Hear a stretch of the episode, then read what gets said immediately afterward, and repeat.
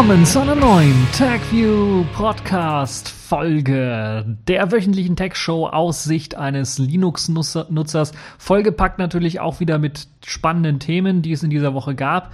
Unter anderem die Cebit. Auch wenn sie eigentlich von Jahr zu Jahr immer langweiliger wird, habe ich mir doch ein paar Highlights rausgesucht und werde euch diese präsentieren. Außerdem haben wir noch Sirius, die Sprachsteuerung für Linux, ein 15.000 Euro Forschungsrechner von Nvidia. Wer hat uns verraten? Ja, die Sozialdemokraten. Rawhammer-Angriff entschärft und die Kategorien der Woche, diesmal ein wenig Netzpolitik. Da haben wir oder werden wir ein bisschen besprechen, warum Snowden nicht nach Deutschland gekommen ist. Sehr spannendes Thema. Und Sailfish der Woche sowie Distro der Woche. Fangen wir direkt an mit dem allerersten Thema, der Cebit. Und äh, ja, ihr könnt es eigentlich euch schon glauben, wenn ich sage, diesmal war das Partnerland der Cebit, weil die Cebit hat ja jedes Mal ein Partnerland, zumindest seit einigen Jahren ist das halt so. Äh, und ähm, die Cebit hat diesmal als Partnerland China gewählt.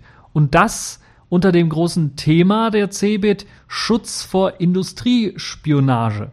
Und jetzt könnt ihr euch die Frage stellen, ob ich jetzt hier noch alle Tassen im Schrank habe oder. Was hat er? Zieht er Nebenluft? Hat er offene Socken? Nein, er hat kürzlich was für die Birne gekriegt. Das ist ihm nicht bekommen. Aha. Von wem denn? Ist mit einer Pilzau zusammengestoßen. Hm, hat er so richtig was am Scheitel eingefangen, ja? Mhm. Ja, ich glaube, das hat, das trifft auch vollkommen auf die Cebit-Macher zu, weil das passt natürlich überhaupt nicht zusammen als Partnerland China zu wählen, wenn es um das Thema Schutz vor Industriespionage geht, wo wir in China halt Kopien haben bis zum geht nicht mehr von Sachen, die hier irgendwo anders erstellt worden sind. Das fängt von Autos, geht über Uhren, über Schmuck, äh, über Technologie bis hin halt zu anderen Krimskrams, die man so in der Küche oder sowas braucht. Das ist einfach ein, äh, das passt einfach irgendwie nicht zusammen. Aber na gut, unser Technologieland hier in Deutschland, äh, da fällt einem nur noch eines ein. War irgendwas mit F. Ja, und zwar fuck. und ja, also was soll man dazu noch großartig sagen? Das ist schon richtig, richtig tief in die Scheiße gegriffen. Und äh, das kann man eigentlich kaum noch toppen. Das ist halt wie irgendwie ein Friedensgipfel äh, unter Terroristen zu machen, die alle mit dem Sprengstoffgürtel äh, umgebunden dort erscheinen. Das funktioniert einfach nicht und genauso schlecht kann man das Partnerland China nehmen, wenn man über den Schutz von äh, oder vor Industriespionage spricht oder allgemein im technologischen Bereich China als Partner zu nehmen wenn es zum Beispiel darum geht, Investitionen in China zu machen und man dort dann vor einer ja, Firewall sitzt, wo man halt keinen Zugang hat zum ganz normalen Internet, sondern das alles nur durchgefiltert bekommt und halt eben durch die rosarote Brille oder die rote Brille in dem Fall, die chinesische äh, ja, Brille dann sieht. Das ist natürlich nicht so begeisternd für Firmen und ich glaube, das ist eine Sache, die man im Vorfeld hätte klären müssen, bevor man China zum Partnerland für die CeBIT macht. Und die Chance, die dort gesehen wird, dass man dadurch, dass man die Chinesen mit ins Boot holt und denen irgendwie dort da Investitionen tätigt und dann darauf hofft, dass man dadurch genug Druck ausüben kann, um halt bestimmte Sachen in dem Land auch zu ändern, sind, glaube ich, aus meiner Sicht komplett utopisch. Ähm, äh, die Leute wollen einfach nur Geld verdienen hier bei uns und da ist denen das egal, wo sie das machen können. Und China ist gerade ein sehr günstiger Markt, weil dort sind die Arbeitskräfte sehr billig und man kann dann sehr große Stückzahlen äh, produzieren. Und das ist eines der Hauptgründe, weshalb viele Leute eben nach China gehen und dort eben Sachen produzieren. Ja, das Ganze hat also ein gesellschaftspolitisches ähm, äh, ja, gesellschaftspolitische Kritik auch mit äh, hervorgerufen zur CeBIT und das hat natürlich auch dazu geführt, dass die CeBIT dann doch so ein bisschen abgestunken hat in dieser Woche, das muss man ganz klar sagen. Äh, auch der Rest der CeBIT ist komplett abgestunken aus meiner Sicht. Ich bin mir relativ sicher, auch wenn jetzt davon geredet wird, die CeBIT hat jetzt höhere Besucherzahlen gehabt als äh, das letzte Jahr oder die letzten zwei Jahre äh, muss man allgemein konsternieren, dass die Cebit, seitdem sie, ich glaube, das war letztes Jahr, so den Schwung hingemacht hat, weg von den normalen Konsumenten hin zu eben nur Businesspartnern, dann richtig abgestunken ist, was das angeht. Die Businesspartner unter sich sind auch geschrumpft. Also letztes Jahr kam noch mehr als dieses Jahr und allgemein ist die Cebit einfach nicht mehr die Konsumermesse, sondern einfach eine komplette Businessmesse geworden. Und das merkt man an vielen Stellen auch, wo einfach nur langweiliges Zeug gelabert wird und man äh, wenig von neuen interessanten Technologien äh, erfährt, sondern meistens halt eben nur das aufgewärmt bekommt, was es schon im letzten oder vor zwei oder drei, sogar vier Jahren gab. Das merkt man besonders bei dem großen Thema Big Data und äh, das Internet of Things. Das sind ja so Stichwörter, wo ich dann sofort irgendwie, äh, ne, ne, ne, also da läuft mir der kalte Schauer über den Rücken, wenn ich sowas höre, weil das sind so Sachen, die ähm, ja damit anfangen, dass man alles in die Cloud auslagert, dass man äh, jede blöde Teekanne, Kanne, Teetasse, wollte ich auch schon sagen, Teetasse oder Teekanne mit irgendeinem Chip ausstattet, die der dann misst, wie warm jetzt das Getränk im Inneren ist und das dann irgendwie an die Cloud weiterleitet und ich habe dann die Möglichkeit oder der Hersteller hat dann die Möglichkeit zu sehen, was derjenige dann wann und wo irgendwie getrunken hat und kann dann die Daten irgendwie auswerten. Das ist ja keine neue Neuheit. Das ist nichts komplett revolutionäres, Neues, was man irgendwie jetzt erfunden hat, sondern das ist halt eben der Trend, der sich schon seit etlichen Jahren aufgezeigt hat und auch schon letztes Jahr äh, bei der Cebit halt im Trend war. Und ich erinnere mich noch ein paar Cebits davor, ich glaube fünf oder sechs Cebits davor, also fünf, sechs Jahre vorher gab es halt auch schon die ersten Kühlschränke mit Internetzugang, die dann auch geprüft haben, was gerade im, ähm, im, im, Kühlschrank drin steckt. Und wenn dann die Milch beispielsweise ausgeht, dann äh, kriegt man eine Benachrichtigung per SMS ähm, aufs Handy man sollte noch mal Milch kaufen oder solche Geschichten. Das ist nichts Neues. Das wird halt einfach nur wieder aufgetischt hier auf der Cebit und äh, da wird halt eben versucht, irgendwie einen Markt zu finden zu diesem ganzen äh, Schmarrn, der da sich ausgedacht worden ist, weil ich das aus meiner Sicht nicht gut heiße, wenn ich halt komplett überwacht werde, nicht nur von der NSA, von BND, von GCHQ und von wem auch immer und jetzt auch noch von den äh, und natürlich auch den, den ganz normalen privaten ähm, äh, Internetfirmen beispielsweise Google, Facebook und wie sie alle heißen und dann jetzt auch noch äh, mein Kühlschrank äh, seine Daten äh, senden soll an irgendwie einem Cloud-Dienst, der dann diese Daten analysieren soll. Natürlich alles anonym und sicher wird immer einem ähm, vermittelt, aber wenn man dann mal in den Code reinschauen möchte, was da mit den Daten gemacht wird, sagt heißt es äh, heißt man kriegt man meistens zu sagen oder da heißt es einfach, ja, nee, das ist unser, mm, unser Geschäftsgeheimnis. Ja, und das ist natürlich sehr, sehr schlecht. Das finde ich nicht sehr schön. Und deshalb äh, ein dickes Bu an die Cebit, was das angeht. Denn da wurde viel von dem vorgestellt, wieder aufgewärmtes vorgestellt, nichts viel Neues vorgestellt, was das angeht. Und ähm, ja, deshalb gab es eigentlich auch nur langweilige Themen auf der CeBIT. Ich weiß nicht, ich habe nichts Interessantes gefunden, was mich irgendwie ge gewowt hätte. Da war einfach nichts richtig Spannendes. Das Einzige, was es im Vorfeld der CeBIT noch gab, war äh, der Breitbandausbau mit Milliarden, der angekündigt worden ist hier in Deutschland von unserem Infrastrukturminister äh, im Verkehrsministerium ähm, äh, dem äh, Herrn Dobrit, der dann vorgeschlagen hat, dass man jetzt Milliarden investieren möchte für die Infrastruktur, nicht nur eben die Straße, sondern auch das Internet. Und äh, die Qualität dieser digitalen Infrastruktur soll verbessert werden und das natürlich nur dann auch wieder im Wirtschaftskontext, Contest nicht um den Leuten irgendwie was Gutes zu tun, äh, oder damit sie halt eben schneller im Internet rumsurfen können und mehr Sachen machen können, sondern natürlich um die Wettbewerbsfähigkeit der Unternehmen zu stärken. Das kommt natürlich alles fünf, sechs Jahre zu spät aus meiner Sicht, aber es ist gut, dass es kommt. Nur ist es jetzt hier ein Mann von der CSU und dem kann man nicht, ich, nicht so richtig Glauben schenken, weil die hat das bisher immer verkackt und da nicht richtig viel gemacht. Nun ja, zumindestens hat man jetzt die Ankündigung, dass allein in diesem Jahr 8 Milliarden Euro von den Telekommunikationsunternehmen kommen sollen und eine Milliarde Euro soll aus dem Investitionspaket der Regierung fließen, um halt mindestens eine weitere Milliarde Euro äh, aus Frequenzversteigerungen auch noch dazu zu bekommen um halt eben mobiles Breitband, aber auch ganz normales, stinknormales ähm, Kabel, Internet schneller zu machen. Und da bin ich ja mal gespannt, ob das dann wirklich funktioniert, weil ähm, ich bitte euch, die meisten Anschlüsse, die wir hier in Deutschland haben, oder das, was ich von den meisten Leuten höre, äh, ist halt so, dass wir so im DSL 10.000er Bereich rumgurken und das ist wirklich einfach zu langsam. Stellt euch mal eine Firma vor, die irgendwo, sagen wir mal, sich ein günstiges Plätzchen gesucht hat, um irgendwelche große, großen Industrieanlagen zu bauen oder Geräte für große Industrieanlagen zu bauen. Und die müssen Pläne austauschen zwischen äh, ja, ihrem Sitz und einem anderen Sitz einer anderen Firma. Große, richtig große Pläne, die dann vielleicht ein paar Gigabyte groß sind das ist ja schon gar nicht viel, aber wenn sie dann mit einer 10 Megabyte Leitung rumgurken müssen, dann ist das einfach äh, eine 10.000er Leitung rumgurken müssen, ist das einfach langsam. Wenn sie dann Gigabyte hochladen müssen, dann müssen sie halt acht Stunden oder sowas dran sitzen, damit das hochgeladen ist und das geht halt einfach nicht. Äh, und ähm, das muss halt einfach verbessert werden. Ich habe mich schon lang genug darüber ausgelassen, dass das Internet hier in Deutschland einfach eine Schande ist, so langsam wie es ist. Und jetzt soll zumindest äh, bei zwei Drittel aller Haushalte Zugang zu besonders schnellem Internet gewährt werden. Das heißt 50 äh, Megabit pro Sekunde. Ähm, das ist natürlich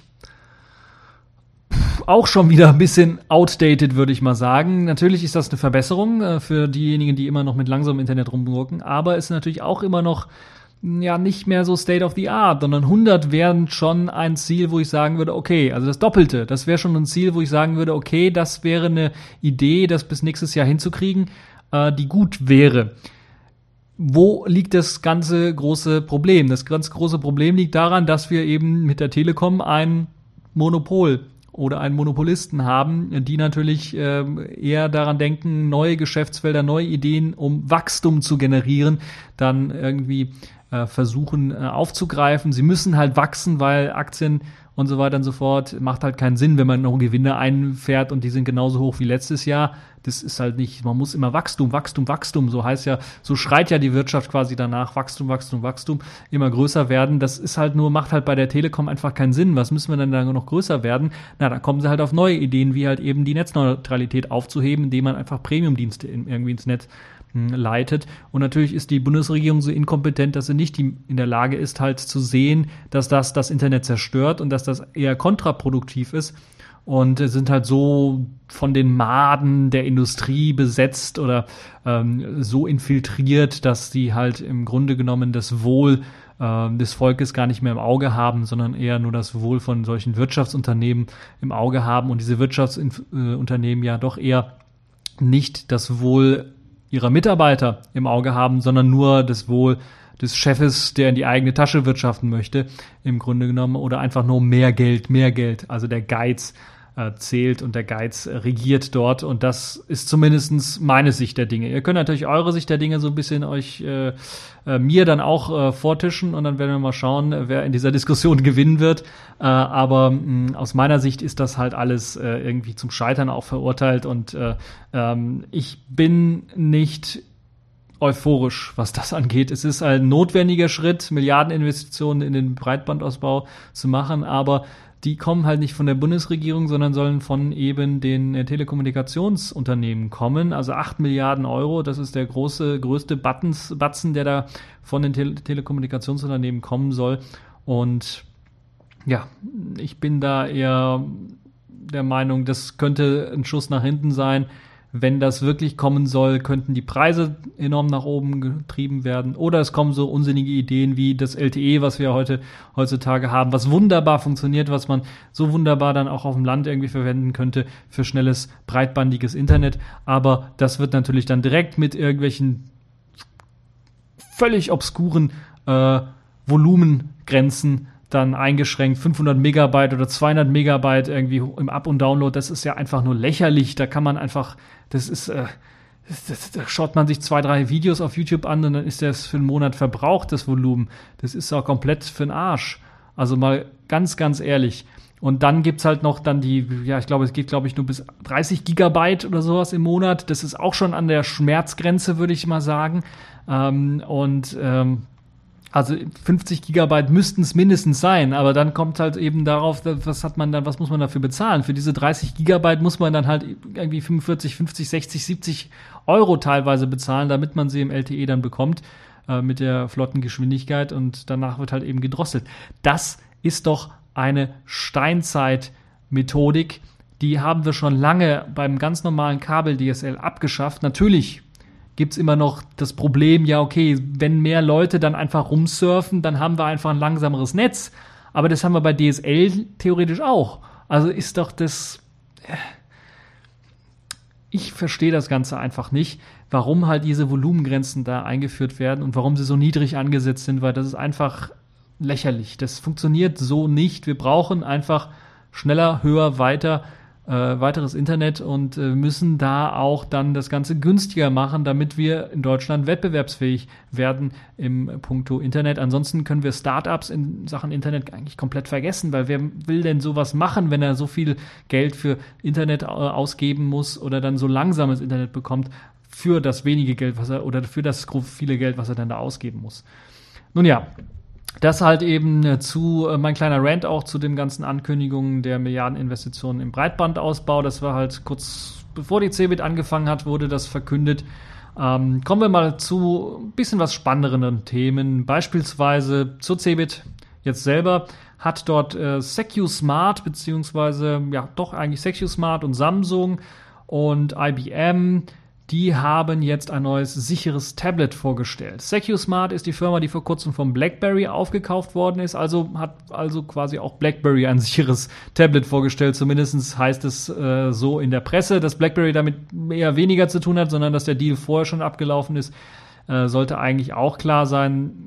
BlackBerry bezahlt halt nur jetzt SecuSmart und SecuSmart ist halt Teil von BlackBerry, deshalb wird das hier überall als das neue BlackBerry Tablet bezeichnet. Im Grunde genommen ist es nichts anderes als ein äh, Samsung Tablet und zwar ein Samsung Galaxy Tab S10 V, also ein 10,5 Zoll Tablet oder ein 10 Zoll Tablet auf jeden Fall das von Samsung stammt, das soll halt gehärtet worden sein und durch verschiedene Zertifizierungsprozesse gelaufen sein, um dann halt auch äh, die Sicherheitszertifikate des BSI zu bekommen und dann als sicher zu gelten.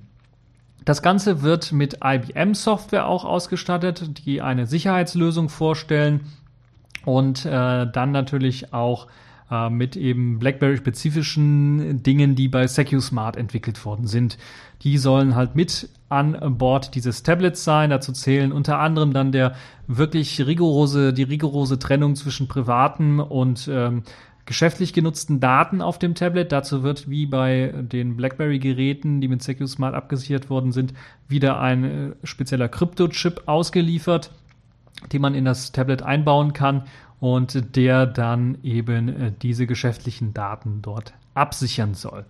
Das heißt, die Trennung ist sehr strikt, das heißt, man kann ganz normal als normaler Benutzer das Tablet mit nach Hause nehmen und dort dann eben Facebook, Twitter, YouTube und was man so alles hat, dann benutzen und hat dann auch noch einen weiteren, und das ist der sichere Teil, das ist der geschäftliche Teil, der so gar nicht ausgelesen werden kann, wenn das Tablet verloren geht, gestohlen wird oder irgendwie kaputt geht oder irgendwie sowas oder gefunden wird, dieser Chip oder so, lässt er sich nicht auslesen. Das ist halt eben das Besondere daran und das ist halt eben für den ja, geheimdienstlichen Bereich eher gedacht. Also für Verschlusssachen. Kann natürlich für Firmen auch sehr interessant sein, die ihre ihre Produkte schützen möchten, ihre Ideen, Ideen schützen, schützen möchten. Das könnte sehr interessant sein, aber natürlich auch die Verwaltung, die öffentliche Verwaltung, äh, die sich äh, so etwas anschaffen möchte. Und äh, dazu wurde halt eben auch die Sicherheitsstufe VSNVD, also Verschlusssache, Verschlusssache nur für den Dienstgebrauch, zertifiziert und auch vom BSI überprüft oder das wird gerade überprüft. Und es wurde auf jeden Fall zertifiziert. Und das sorgt, sorgt natürlich zusammen mit den anderen Zertifizierungs, ähm, Geschichten dazu, dass das Tablet recht teuer wird. Also ich weiß nicht, wie viel das im normalen Handel kostet. Ich schätze mal so 300 Euro aufwärts vielleicht. Aber jetzt soll der Preis für dieses Tablet mit diesen Sicherheitszertifikaten, dem extra Chip von SecuSmart, der Software von IBM und BlackBerry dann tatsächlich im Bereich von 2270 Euro liegen, was verdammt teuer ist für ein Tablet.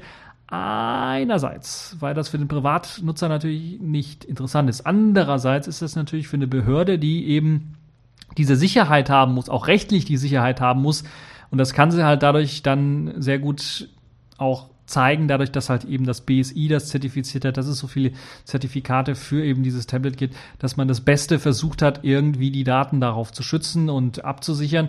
Und äh, dafür könnte ich mir das durchaus vorstellen, dass dann Behörden dann vielleicht auch größere, eine größere Anzahl von solchen Tablets dann bestellen, auch wenn der Preis natürlich recht hoch ist, aber das ist halt einfach diesem Zertifizierungsprozess geschuldet. Das ist halt oder soll halt eben ein Tablet sein, das den größtmöglichen Schutz äh, bietet. Das Tablet war halt eben auch auf der CeBIT zu sehen, auf dem Stand von SecuSmart. Die hatten also einen eigenen Stand dort. Und da konnte man sich das Ganze anschauen mit eben dieser abgehärteten Software. Ähm, das Interessante vielleicht ist für denjenigen, der das Ganze jetzt auch vielleicht mal konfigurieren möchte oder mal einstellen möchte, dieser eigens ähm, oder abgesperrte äh, Bereich äh, läuft genauso wie das ganze System auf Android. Das heißt, da wird kein BlackBerry 10 System irgendwie verwendet. Deshalb ist halt das Gerücht, dass BlackBerry ein neues Tablet rausgibt, so ein bisschen, ja, falsch, würde ich mal sagen. Ist einfach nur SecuSmart, die hatten vorher den Deal mit Samsung schon abgeschlossen gehabt. Und BlackBerry hat einfach nur gesagt, okay, macht mal weiter. Äh, vielleicht hätte die, hätte das auch was gekostet, diesen Vertrag wieder aufzukündigen. Auf jeden Fall, dieser Bereich wird halt ähm, dann auf dem Android-System extra geschützt, der, der, der geschäftliche Bereich. Und dort gibt es sogar einen eigenen Store, einen eigenen Store heißt nicht, dass da irgendwie ein geklonter Google Play Store rumwerkelt, sondern da ist ein eigener Store, wo nur zertifizierte Applikationen sind, die vom BSI geprüft worden sind oder halt eben von der Firma selbst, die halt eben diesen Store einrichten kann und dort eben Apps abladen kann, äh, wo sie sagen können, diese Apps sind sicher, die haben wir geprüft, möglichst natürlich quelloffene Software, die da geprüft worden ist, äh, um äh, zu sagen, okay, da steckt keine Spionage, da steckt kein Trojaner, kein, kein Virus oder kein Schädling drin. Das ist also das äh, Besondere oder die Besonderheit an diesem äh, Samsung Tablet, das halt eben äh, mit äh, das sogenannte Secu Tablet, äh, also mit Technologie von Secu Smart und IBM abgesichert worden ist. Ja, das fand ich recht interessant, weil äh, man das bisher nur auf Smartphones gesehen hat und sehr wenig auf Tablets gesehen hat. Da gibt's zwar einige Tablets, die auch so Sicherheit ähm, dann versprechen, aber keines dieser Tablets ist meines Wissens nach dann auch wirklich äh, vom BSI zertifiziert worden, auch für eben Verschlusssache, nur für den Dienstgebrauch äh, und hat eben diese ganzen Zertifikate, die dieses Tablet hier hat. Und deshalb finde ich das doch interessant, dann hier mal zu sehen, dass es äh, in dem Tablet-Bereich scheinbar dann auch Interesse gibt, ultrasichere Geräte zu machen. Also nicht nur für Smartphones äh, das ganz interessant, dieser Bereich, sondern auch für Tablets. Ja, bleiben wir direkt ein bisschen bei der Hardware und kommen wir zu Tuxedo. Tuxedo ist eine Firma, ich glaube hier aus Deutschland, die macht im Grunde nichts anderes als Linux-PCs verkaufen oder Linux-Notebooks vor allen Dingen zu verkaufen. Und sie haben so ein bisschen, hier gab es einen sehr netten Bericht, äh, auf golem.de, die haben so ein bisschen aus dem Nähkästchen geplaudert. Auf der CB 2015 waren sie auch vertreten, wie sie halt eben diesen ganzen Vertrieb machen, wie sie halt eben äh, Hardware herstellen. Und ich habe mir gedacht, okay, das fand ich dann doch relativ interessant, auch wenn ich jetzt die Hardware selber noch nicht in den Händen gehalten habe. Trotzdem möchte ich das mal ein bisschen erwähnen für diejenigen, die vielleicht jetzt nach einem Laptop oder einem Notebook suchen. Die können sich ja mal bei Taxido aus äh, umschauen und dann Ausschau halten nach eben der Hardware, die einem dann doch irgendwie zuspricht.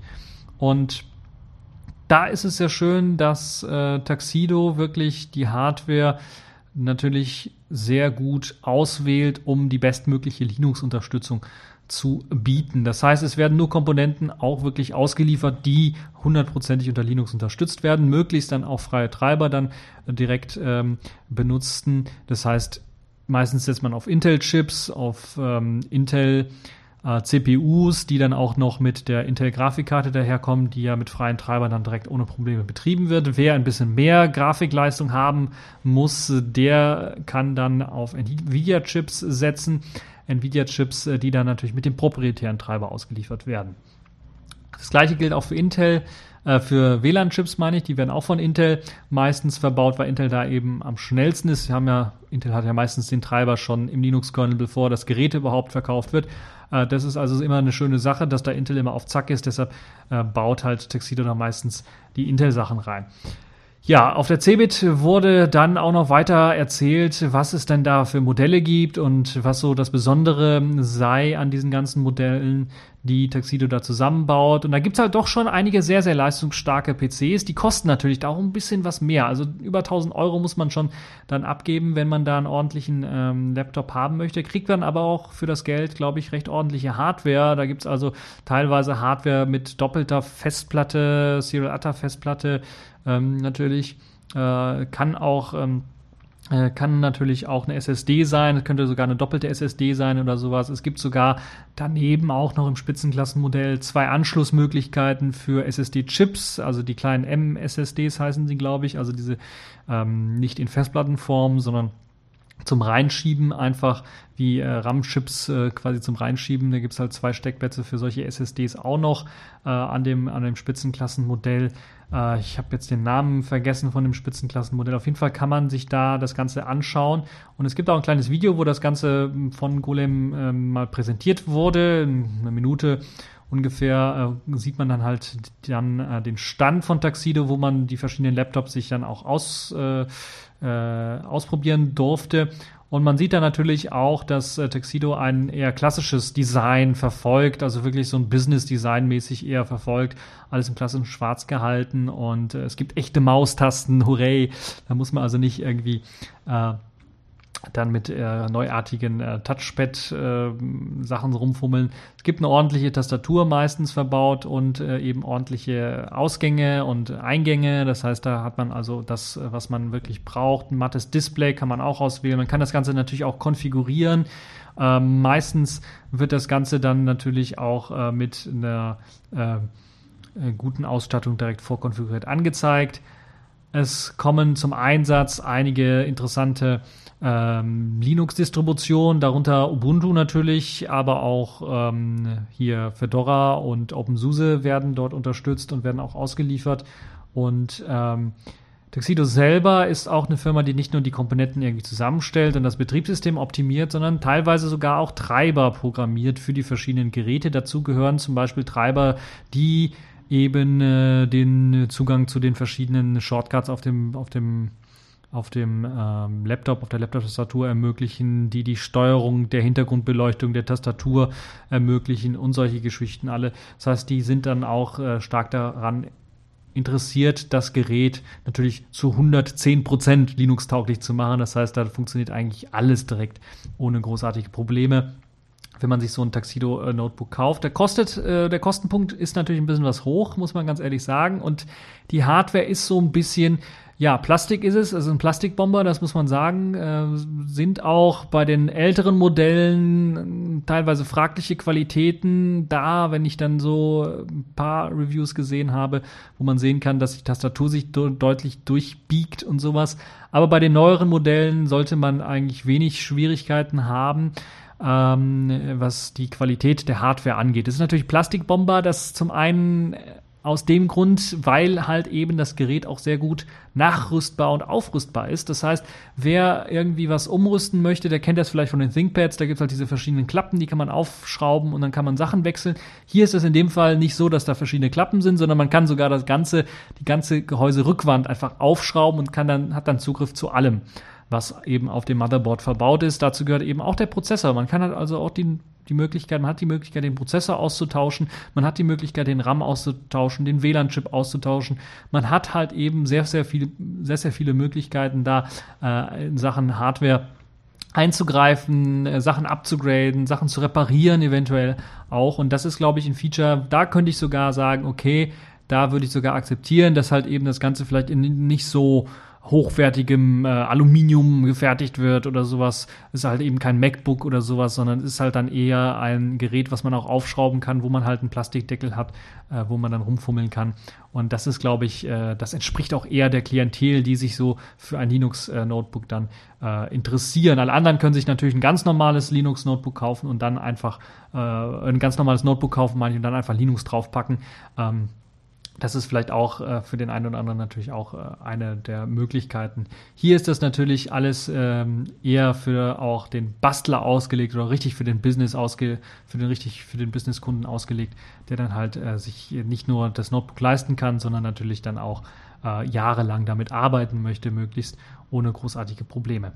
Ja, äh, kann ich euch nur empfehlen, da mal reinzuschauen in den Artikel. Neben dem kleinen Video gibt's natürlich auch ähm, äh, einen netten Artikel, wo dann noch weiter darüber geredet wird, wie beispielsweise das äh, aussieht mit eben der Unterstützung der verschiedenen Linux-Versionen. Da wird beispielsweise nicht nur eben diese Linux-Version, die dort ausgeliefert wird, meistens eben ein Ubuntu LTS oder ein, ein OpenSUSE LTS, also eine langzeit unterstützte Version einer Linux-Distribution, sondern da gibt's halt auch die Möglichkeit, neuere Versionen draufzupacken. Es wird mit der Community sehr offen gearbeitet so dass es auch die Möglichkeit gibt, wenn da jetzt ein älteres Ubuntu oder sowas drauf ist, dass man da einfach ein neueres draufpacken kann. Da gibt es halt, wenn es Probleme geben sollte, Unterstützung eben auch äh, von der Community beziehungsweise eine offene Datenbank, die der Community helfen soll, um, Inkompati um Inkompatibilitäten rauszufinden, um bestimmte Treiber rauszufinden, die man eventuell braucht äh, oder auch eben nicht ja, das ist auf jeden Fall ein, äh, sehr interessant, eine sehr interessante Firma für die Leute, die sich dafür interessieren, äh, dann äh, ein äh,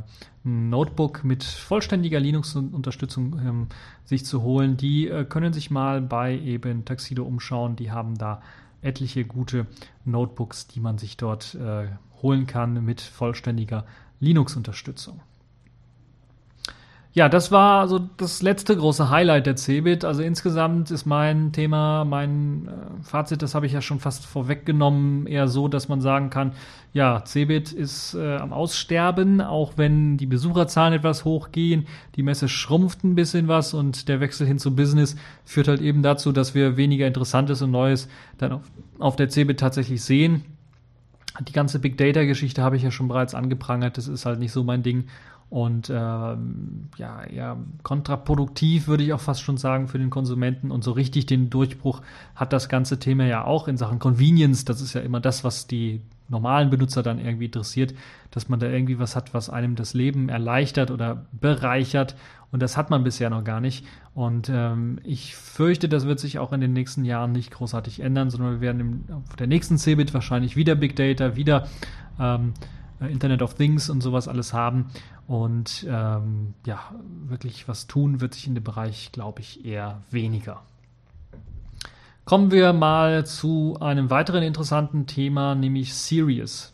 Ihr kennt ja die verschiedenen Sprachsteuerung-Tools, die es für eure Smartphones schon gibt. Ähm, Siri auf, auf iOS, äh, Google Now auf Android-Geräten, BlackBerry Assistant auf BlackBerry-Geräten, Cortana auf Windows-Geräten. Und so eine richtige Alternative dazu, dass man halt irgendwie was spricht und die Daten werden auf einem fremden Server irgendwo hochgeladen, dort analysiert und dann der eigentliche Befehl, den man wünscht, dann zurückgesendet, die gibt es nicht. Bisher zumindest nicht. Jetzt hat ein Projekt angefangen, das zu realisieren, nämlich eine Open Source Konkurrenz für Siri und Co. unter Linux zu entwickeln oder allgemein erst einmal Open Source. Das heißt, es gibt dann natürlich auch die Möglichkeit, dass, äh, wenn das quelloffen ist, das auch zu portieren für verschiedene andere Systeme, für verschiedene andere Smartphone-Systeme, aber auch für den Desktop. Und das fängt erst einmal sehr leicht oder sehr einfach an, aber auch der einfach, der leichte und ähm, einfache Anfang ist, glaube ich, dann doch ein guter Anfang in die richtige Richtung. Ja, für Linux steht das Ganze bereits zum Download bereit. Man kann sich den Quellcode herunterladen und eben diese quelloffene Alternative zu Siri, Cortana, Google Now oder BlackBerry Assistant einfach mal ausprobieren. Und es kann auch weiterentwickelt werden von Anwendern. Das ist halt eben das, was sehr interessant ist und für eben bestimmte Anwendungen auch erweitert werden. Und das ist eine Open Source Alternative, die vor allen Dingen von äh, den Forschern des Clarity Lab der Universität in Michigan entwickelt wird. Und die Macher haben halt eben explizit darauf gesetzt, was gibt es denn jetzt bereits schon mit Siri, Cortana, Google Now, BlackBerry Assistant, was gibt es da eigentlich schon für Assistenzsysteme, für Hilfssysteme und wir wollen mal den Kern erstmal rauspicken und dann so die Grundfunktionalitäten nachbauen. Man hat sich also nicht direkt auf die Sprachsteuerung direkt gestürzt, sondern doch eher auf die Hilfs-, auf die Assistenzsysteme gestürzt und hat dann geschaut, was gibt es denn da, äh, was man da richtig gut verwenden kann und benutzen kann. Ähm, es gibt bereits einige Testversionen, die unter Ubuntu laufen. Es gibt einen Download und äh, weitere Installationsanleitungen für andere Linux-Distributionen, wo man das Ganze ausprobieren kann. Das sieht momentan noch so aus, dass eben dieser virtuelle Assistent Fragen erkennen soll, ganz normal, wie man wie es gewohnt ist. In perfekter Situation natürlich die gesprochene Fragen, also eingesprochene Fragen erkennen soll und dann über eine Schnittstelle zur Erkennung dann Fotos und Texte auch erkennen soll. Und dann gibt es beispielsweise die einfache Möglichkeit, dem Sirius dann einfach ein Foto zu geben, beispielsweise vom Eiffelturm und zu fragen, wie hoch ist dieser Turm? Oder dieses Gebäude oder was ist das für ein Gebäude? Erst einmal, um zu wissen, dass es der Eiffelturm ist. Dann wird eben das Bild analysiert und ähm, mit Hilfe dieser Assistenzsysteme soll es die Möglichkeit geben, dann erstmal zu erkennen, was ist das für ein Foto, was für ein Gebäude ist da drauf, was für eine Person ist da drauf oder was ist in dem Foto überhaupt zu sehen und dann wird erstmal erkannt, okay, das ist das und das und dann kann man halt weitere Informationen raussuchen. Das gleiche gilt natürlich auch für Texte, wenn man längere Texte oder sowas hat, dann kann man beispielsweise sagen, ja, gib mir eine Zusammenfassung oder sowas von dem Text und dann wird halt versucht, eben die wichtigsten Punkte rauszusuchen. Ähm, das geht indem natürlich wie bei einer normalen Spracherkennung oder auch Texterkennung oder auch eine Zusammenfassung dann natürlich auch äh, der Sprach, des Sprachbefehls folgt. Das heißt, der Sprachbefehl wird erstmal zerlegt in relevante Schlüsselwörter, die man irgendwie brauchen kann. Diese Schlüsselwörter werden momentan noch bei Sirius in einer Datenbank von Wikipedia nach einer passenden Antwort befragt. Und dann wird halt eben diese Antwort dem Nutzer präsentiert. Das ist natürlich eine sehr, sehr leichte und sehr, sehr einfache Art, wie man überhaupt sowas wie eine Kommunikation wie in so einen Sprachassistenten dann realisieren kann. Aber das ist schon mal eine sehr mächtige Art, die auch schon viel erreicht und viel ermöglicht, indem man halt eben das Wichtigste und das ist ähm, sehr spannend, weil man muss sich natürlich vorstellen, das ist jetzt nichts komplett Neues, was man da macht, sondern man macht im Grunde genommen das Gleiche, wie wenn ihr eine Google-Suche startet. Da gibt es ja, ja uns normale Nutzer, sagen wir mal so, die dann da schon die Schlüsselwörter einfach nur aufschreiben und dann wissen wir, okay, danach wird einfach gesucht, aber es gibt auch andere Leute, die tippen da tatsächlich bei Google, das habe ich letztens auch erlebt, einfach richtige Fragen ein, mit Fragezeichen sogar hinten dran weil sie meinen, sie reden mit eben einer intelligenten Maschine, intelligenten Suchmaschine und diese kann dann auch einem Fragen beantworten oder sowas. Also gibt es wirklich Leute, die tippen da Fragen ein.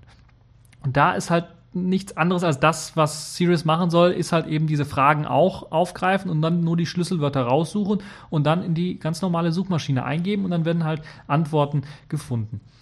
Ähm, ja, äh, das mit der Bilderkennung habe ich ja bereits schon erzählt, beispielsweise Foto des Eiffelturms und da kann man halt eben äh, sehen, wann wurde es zum Beispiel gebaut, äh, kann man fragen, wie hoch ist das ähm, auf dem Foto, das Gebäude oder sowas, oder was ist das für ein Gebäude überhaupt? Dann kriegt man halt eben eine Antwort relativ schnell, das wird halt eben durch eine Suche, durch eine Bildersuche gemacht. Ja, äh, das ganze Projekt wird unterstützt von den US-Wissenschaftlern, unter anderem durch Google, aber auch die Defense Advanced Research Projects Agency, also DARPA, äh, oder die National Science Foundation, die das ganze Projekt unterstützt. Äh, und der Code, wer also dem ganzen Braten nicht so richtig traut, der kann auf GitHub nochmal nachschauen, wie der Code momentan aussieht. Und ihr könnt das natürlich dann verändern, anpassen, wie ihr denn äh, gerade lustig seid.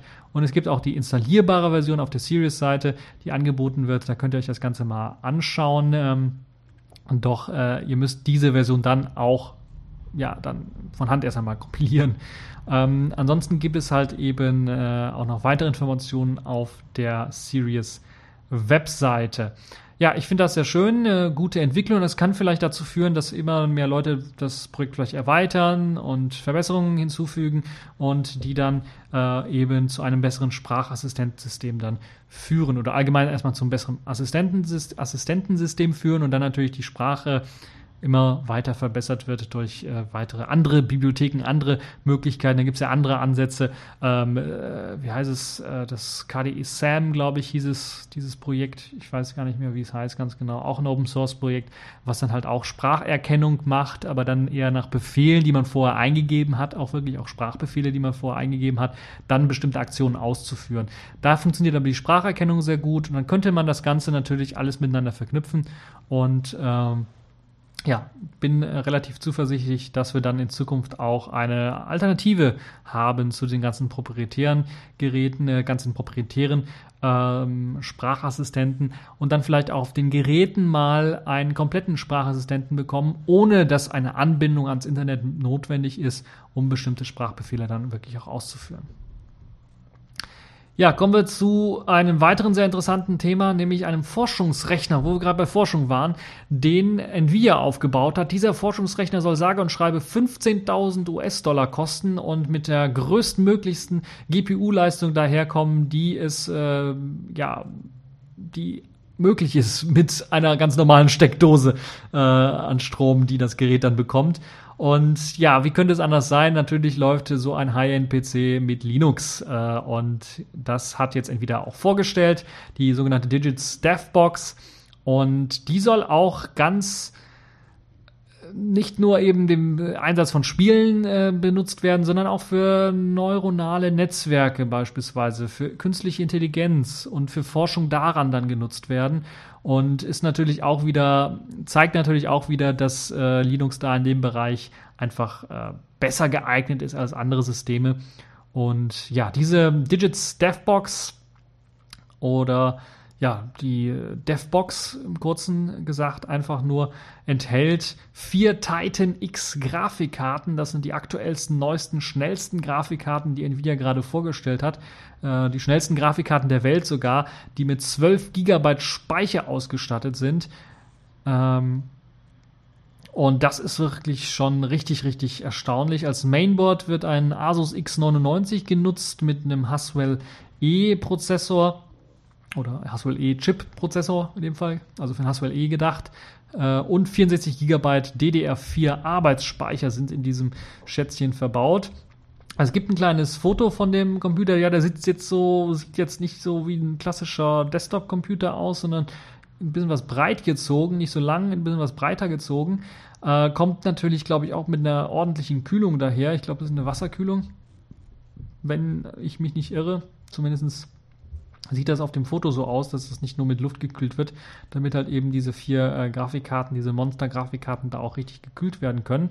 Als äh, Linux-Distro wird Ubuntu 14.04 installiert und vorkonfiguriert. Äh, es gibt aber auch dann direkte Software, die darauf auf, aufbaut und dann ähm, äh, also Deep Learning Software, zum Beispiel Cafe, Theano, Torch, Bitmatch und auch eine eigene Entwicklung von Nvidia, nämlich Cudden also C-U-D-D-N, äh, DNN geschrieben und natürlich auch das CUDA Framework, äh, was wir von Nvidia ja bereits kennen.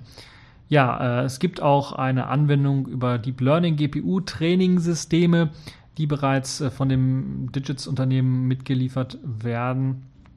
Und äh, Digits soll eine einfache visuelle Aufbereitung sowie eine leichte Konfiguration der verschiedenen Anwendungen ermöglichen. Das ist halt eben diese Digits Suite, die da ausgeliefert wird.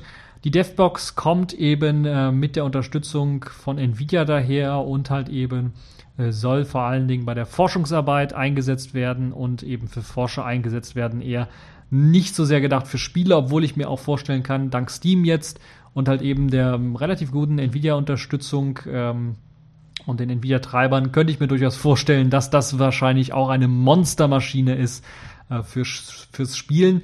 Leider ist sie ein bisschen was teuer. Also 15.000 US-Dollar ist doch schon ein bisschen was zu viel, würde ich sagen. Dafür, dass das dann in, sagen wir mal, fünf, sechs Jahren dann ein bisschen was schon veraltet ist, ist das, glaube ich, nicht so mein Ding. Zumindest was Spiele angeht, ein bisschen was veraltet ist, ist das nicht so mein Ding. Ja, ähm, Natürlich plant Nvidia nicht, das Ganze in großen Stückzahlen herzustellen oder zu ver, ähm, verkaufen, weil das einfach vom Preis äh, nicht dem entspricht, was sich no, so normale Anwender dann kaufen wird. Aber es soll halt eben ein Gerät ausschließlich für Entwickler, Forscher und äh, kein Spielerechner sein. Und äh, deshalb wird das nur in kleinen Stückzahlen wirklich wahrscheinlich nur an Universitäten oder sowas ähm, oder speziellen Forschungseinrichtungen der Universitäten dann ausgeliefert. Und äh, äh, Nvidia sucht sich halt also eben die äh, Kunden selber raus und die Kunden müssen sich dafür registrieren und dann haben sie halt eben die Möglichkeit erst einmal äh, selber äh, das Ganze dann ähm, zu sehen, ob sie dann angenommen werden. Also Nvidia wird halt eben die Kunden selber auswählen. Ähm, das Ganze soll bereits schon im Mai ausgeliefert werden. Das heißt, da werden wahrscheinlich schon die Kunden jetzt in Kürze angeschrieben, dass sie halt eben die glücklichen Gewinner sind quasi oder die glücklichen sind, die das Gerät kaufen dürfen. Das ist ja eher so.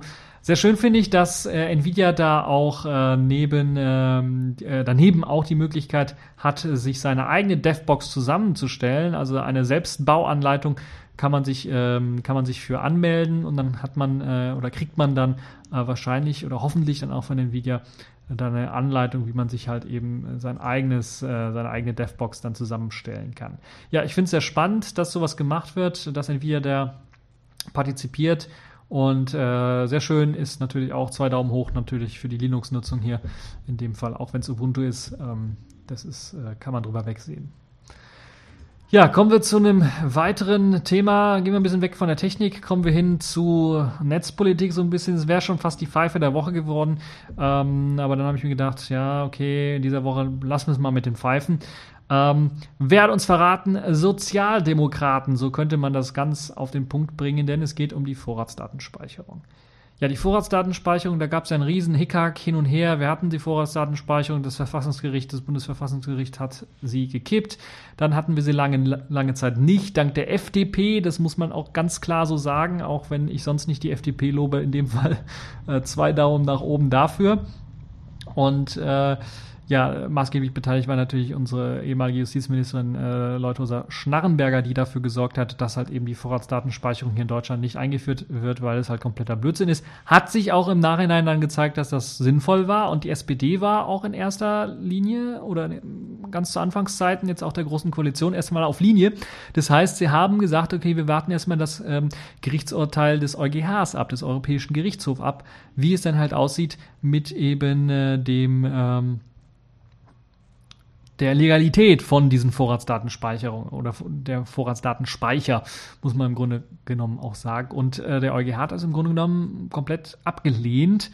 Und dadurch ist halt eben die Vorratsdatenspeicherung erstmal auf Eis gelegt worden. Und bisher, auch jetzt äh, beispielsweise nach den großen Anschlägen in Paris, war halt immer auch von der SPD die Rede und dem unserem äh, Justizminister Maas bisher immer die Rede davon, dass eine Vorratsdatenspeicherung nicht nütze um beispielsweise so etwas zu verhindern, so einen Anschlag. Und deshalb wird man sowas auch nicht einführen. Und jetzt hat man sich komplett gedreht um 180 Grad und äh, möchte das komplett wieder ändern. Und äh, das hat vor allen Dingen der SPD-Chef, äh, der Sigmar Gabriel, dann zu verantworten, der meint, dass man die Vorratsdatenspeicherung mh, hm, brauchen. Wir brauchen das. Ich weiß aber, dass es hoch umstritten ist. Das hat er gesagt. Und ja, ich frage mich, warum? Was hat der Bundeswirtschaftsminister eigentlich mit der Vorratsdatenspeicherung zu tun? Frage ich mich. oink, oink, wink, wink.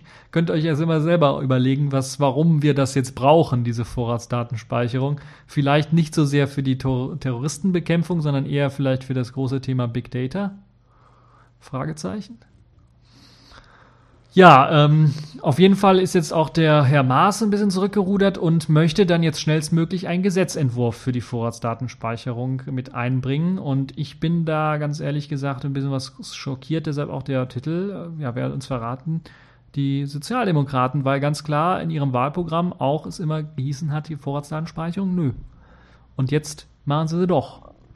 Ich weiß, es ist umstritten, auch noch in der SPD, die Vorratsdatenspeicherung, aber das Problem ist, dass halt der kleine Mann in der SPD nichts zu sagen hat, sondern nur die großen, dicken Gerle in der SPD was zu sagen haben und äh, die dann ihr Zeugs durchdrücken wollen. Und das ist schon eine äh, sehr gefährliche Sache, weil Vorratsdatenspeicherung natürlich der erste große Schritt zu einer kompletten Massenüberwachung auch hier in Deutschland ist. Und äh, das kann so nicht sein. Und wenn ich mich ganz recht erinnere an die Begründung, weshalb die Vorratsdatenspeicherung abgelehnt worden ist, hat, glaube ich, das Bundesverfassungsgericht ganz klar gesagt, dass anhaltslose Speichern von Kommunikationsdaten, Metadaten in dem Fall auch, ist einfach nicht verhältnismäßig, in keinem Falle verhältnismäßig und wir haben ja bereits schon Riesenskandale gehabt mit beispielsweise Funkzellenabfragen in verschiedenen Ländern oder auch Städten, die einfach gezeigt haben, dass verschiedene Regierungen, wir haben ja in Deutschland nicht nur eine Regierung, sondern verschiedene, einfach auch gar nicht mit diesem Instrument richtig umgehen können und dass es scheinbar auch keine ordentlichen Sicherheitsmechanismen gibt, auch bei Richtern keine Sicherheitsmechanismen gibt, um verschiedene explizite Sachen auch ordentlich zu prüfen weil das Problem kennen wir ja auch bei Hausdurchsuchungen oder ähnlichen Sachen, dass da auch keine ordentliche Prüfung teilweise von Richtern durchgeführt wird, ob das jetzt berechtigt ist, sondern da kommt halt die Polizei an oder jemand kommt dann an und will meistens die Polizei, dann ist, äh, wird halt gesagt, okay, wird unterschrieben und dann wird halt eben eine Untersuchung durchgeführt. Und ich finde das nicht gerechtfertigt. Also der Nutzen dieser Vorratsdatenspeicherung ist mir bisher in keinem Fall irgendwie noch sinnvoll untergekommen, weshalb man das richtig benutzen könnte. Sagen einige, okay, nach einem Terroranschlag beispielsweise könnte das dazu führen, dass man einen weiteren verhindern könnte, indem man eben dann auf die, zu, ähm, auf die Daten zugreift, äh, auf die Metadaten zugreift, mit wem hat wer wann und wo wie lange telefoniert, um rauszufinden, was könnten mögliche Komplizen und so weiter sein. Aus meiner Sicht ist das natürlich äh, wünschenswert, aber brauchen wir dazu die Vorratsdatenspeicherung, ist hier die Frage. Und bei der Vorratsdatenspeicherung müssen wir uns ja im Klaren sein, dass die Daten auf Vorrat gespeichert werden. Deshalb heißt ja die Datenspeicherung Vorratsdatenspeicherung. Sie sollen zwar dann, ich glaube, letzte, der letzte Vorschlag, den ich gelesen habe, nach sechs Monaten dann gelöscht werden oder also nach einem halben Jahr gelöscht werden. Vielleicht sind es jetzt auch, ist es jetzt kürzer geworden, aber auf jeden Fall ist eben das, die große Gefahr, wenn beispielsweise das dann abgespeichert wird bei den Telekommunikationsunternehmen, dass die Telekommunikationsunternehmen, die dann einen Mehraufwand haben, dadurch, dass sie diese ganzen Daten abspeichern müssen und möglichst auch sicher abspeichern müssen, natürlich sehr groß, dass die Telekommunikationsunternehmen sich denken, ja, das müssen wir da irgendwie, müssen wir das Geld wieder reinholen. Entweder wird es so laufen, dass wir dann mehr für unsere Internetanschlüsse bezahlen müssen, dafür, dass unsere Vorratsdaten da bei denen gelagert werden, oder es wird so laufen, dass wir halt eben dann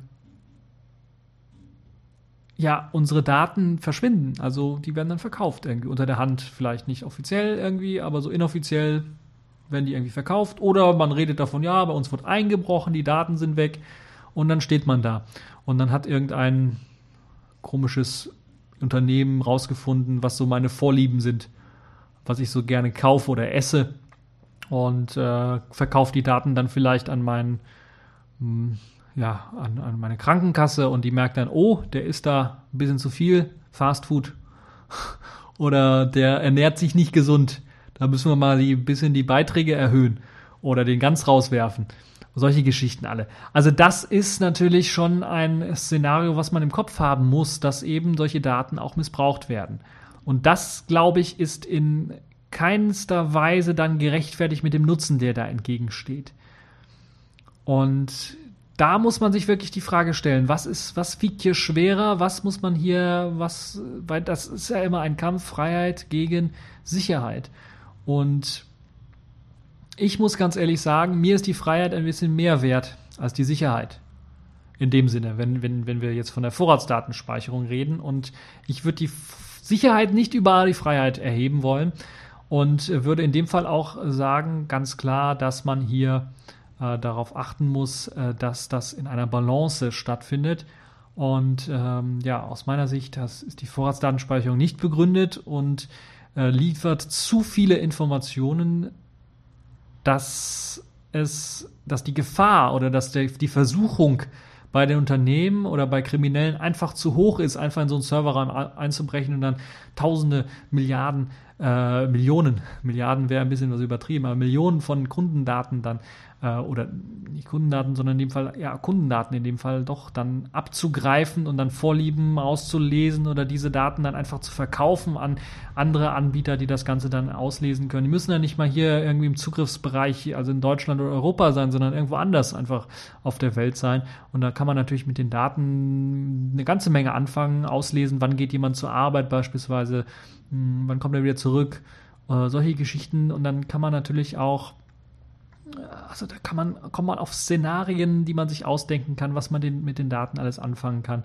Das ist unglaublich. Und wenn man die Daten einmal da hat, dann dauert es, glaube ich, auch nicht lange, bis die ähm, dann äh, irgendwie mal vielleicht pauschal untersucht werden. So nach dem Motto, gab es nicht irgendwelche kriminellen Aktivitäten? Es wird jetzt immer von Terrorismus geredet, dass die Vorratsdaten für Terrorismus gebraucht werden. Aber wenn man dann rausfindet, okay, so viel Terrorismus haben wir hier in Deutschland gar nicht, so viele Terroranschläge, dass man die Vorratsdaten, dass es sich lohnen würde, die Vorratsdatenspeicherung dann weiterzuführen, dann kommt man vielleicht auch, ja, wir machen mal schwerste Kriminalitätsdinger äh, oder sowas. Und dann irgendwann mal kommt es so weit runter, dass man so Sachen analysiert wie jetzt in Frankfurt diese ganzen Aufstände und dann versucht rauszufinden, welche der Idioten sich da gegenseitig die Köpfe eingeschlagen haben oder versucht haben, der Polizei die Köpfe ein äh, zu schlagen. Und dann haben wir irgendwann mal die Schwelle erreicht, wo das Ganze dann zu Kleinkriminalität wechselt und dann die Vorratsdatenspeicherung auch für die Aufklärung dessen verwendet wird. Und dann sind wir ja nur noch einen kleinen äh, Hüpfer von einem äh, zentral komplett überwachten Deutschland und Polizeistaat entfernt. Und das wollen wir alles nicht. Deshalb mein Vorschlag hier, vergesst die Vorratsdatenspeicherung. SPD, unser Justizminister Maas, der sich bisher immer sehr äh, glücklich ausgedrückt hat, sagen wir mal so, oder sehr vernünftig ausgedrückt hat, dass er hier das vernünftige Maß auch hat und sich vielleicht auch gegen seine Parteikollegen und natürlich auch die eigene Koalition, also die, CDU-Kollegen, dann durchsetzen kann und sagen kann, nein, Vorratsdatenspeicherung mit mir nicht. Er soll einfach einen Leuthäuser Schnarrenberger pullen. Und dann haben wir das Problem mit der Vorratsdatenspeicherung nicht. So hoffe ich zumindest. Nun ja, das also das äh, Thema ähm, Vorratsdatenspeicherung und das Umfallen der SPD. Kommen wir wieder mal zu technischen Themen, wollen wir von den traurigen Themen weg, aber auch wieder ein technisches Thema, was traurig war in letzter Woche, war dieser Raw-Hammer-Angriff, also die Möglichkeit, mehrmals auf einen RAM drauf zuzugreifen, um dann ein Bit zu flippen und dann Rotrechte zu erlangen dadurch. Äh, da gibt es jetzt einen Patch für den Linux-Kernel, der soll zumindest äh, die einfachen Angriffe von Rawhammer ein bisschen unterdrücken. In dem Fall geht es darum, dass es ähm, eine sogenannte PageMap gibt, die man auch als ganz normaler Benutzer auslesen kann, um von einem bestimmten PIT, einer bestimmten ähm, Prozess dann auszulesen, auslesen zu können, wo jetzt die Speicherbereiche sind und äh, das soll jetzt in Zukunft verhindert werden. Also das soll mit dem Linux-Kernel 4.0, der wohl im April rauskommen soll, mit April rauskommen soll, soll das zumindest behoben werden, indem äh, einfach dieser Zugang auf den Root Benutzer eingeschränkt wird, so dass man das nicht mehr benutzen kann, um sehr einfach die Speicherbereiche auslesen zu können. Äh, und äh, es verhindert den kompletten Bug nicht, weil das einfach ein Hardware-Bug ist, den kann man in Software nicht komplett verhindern, aber es versucht zumindestens die Ausnutzung dieses Hardware-Bugs zu erschweren unter Linux. Und das ist, glaube ich, eine tolle Geschichte, wie ich finde. Und deshalb habe ich das mal mit reingenommen hier für alle die Leute, die jetzt Angst haben und sich neuen RAM kaufen wollen. Ähm, die äh, können äh, vielleicht ein bisschen was beruhigter sein. Bisher gibt es ja auch noch keinen äh, ja, richtigen handfesten Beweis dafür, dass das auch wirklich irgendwo gemacht worden ist. Also in freier Wildbahn hat man so ein Hack noch nicht gesehen. Äh, heißt natürlich nicht, dass man nicht Angst haben müsste eventuell, aber es ist zumindest äh, nicht so, dass man in Panik verfallen müsste. Und äh, deshalb ein, ein kurzes Update zu diesem ganzen Drawhammer-Skandal. Äh, und hier mit Linux 4.0 soll eben dieser Angriff, dieser einfache Angriff dann äh, oder vereinfachte Angriff nicht mehr möglich sein. Oder zumindest äh, soll es einem erschwert werden, dann äh, dieses Bitflipping durchführen zu können. Ja, das also zu äh, dem äh, Thema, eine kleine Ergänzung zu dem letztmaligen. Und jetzt kommen wir zu den Kategorien der Woche. Accepted. Connecting. Complete. System activated. All systems operational.